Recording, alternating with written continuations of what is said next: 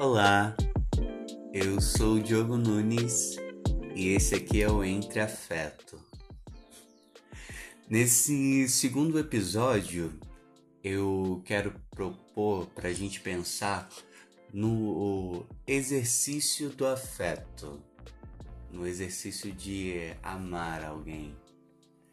Eu tive uma criação com meu pai que eu hoje eu percebo quando era pequeno ele tinha um exercício um pouco diferente sobre o que era cuidar de alguém, o que era passar um afeto para alguém, né? O carinho. Era um relacionamento muito distante que a gente tinha. E a gente morava juntos e tudo mais. Quando eles se separaram, meu pai e minha mãe, é, eu fiquei um tempo morando com minha mãe. Depois eu precisei vir morar com meu pai por algumas questões. E aí começou o exercício de cuidado do meu pai, né? Como era só eu e ele, a princípio, ele precisava cuidar de mim, né? Coisas que antes ele não tinha feito quando ele vivia com a minha mãe. Com isso, ele começa a exercitar esse afeto de maneira mais ampla. Eu era adolescente, então tinha algumas questões que ele precisava sentar e conversar comigo. E mas não dessa maneira família tradicional margarina.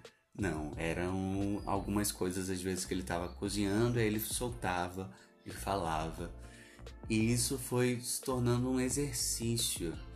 Depois, quando minhas irmãs ficaram maiores, elas vieram morar com a gente também. E ele precisou exercitar mais ainda esse afeto, esse cuidado. Hoje eu percebo que o meu pai, ele faltou praticar um pouco mais esse exercício do afeto antes de ser pai, para talvez ser um pai que não precisasse passar um período tão longo e só quando os filhos começaram a ser adolescentes, a adulto, ele começou a ter esse tato, essa sensibilidade do cuidado, do estar, né?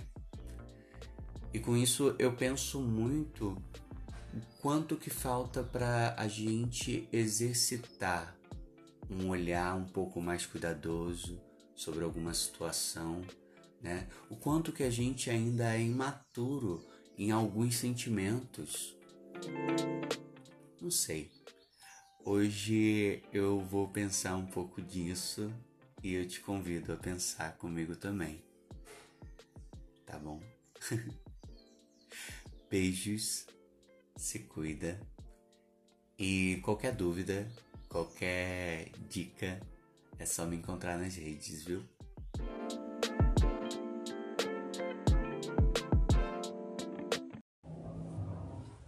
Olá, eu sou o Diogo Nunes e esse daqui é o Entre Afeto. Eu tô gravando hoje de dia, então a gente vai ter algumas interferências externas sonoras mas isso é normal, né? Fala também sobre as coisas que estão se movimentando ao nosso entorno. E falando sobre movimentar, hoje eu quero falar sobre a necessidade instantânea de respostas e de produções que têm sido impostas a gente.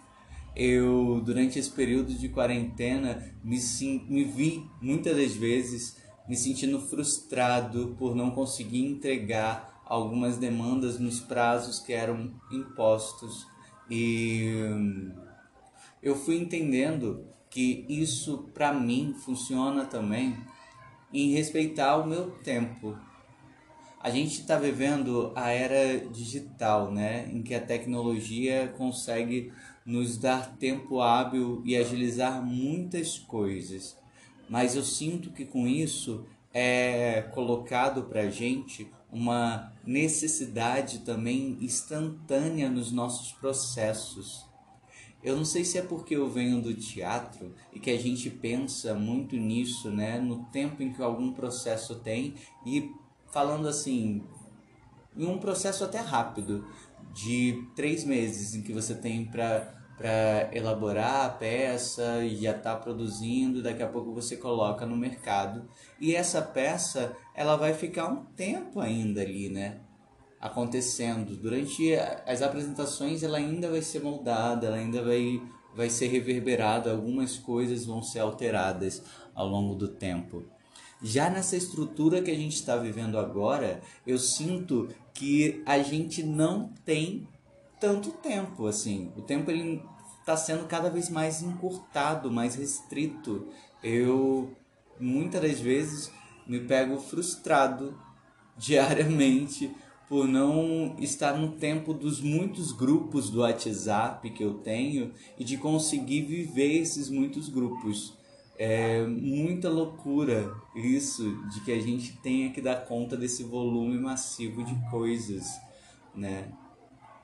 E aí é só para compartilhar isso com vocês.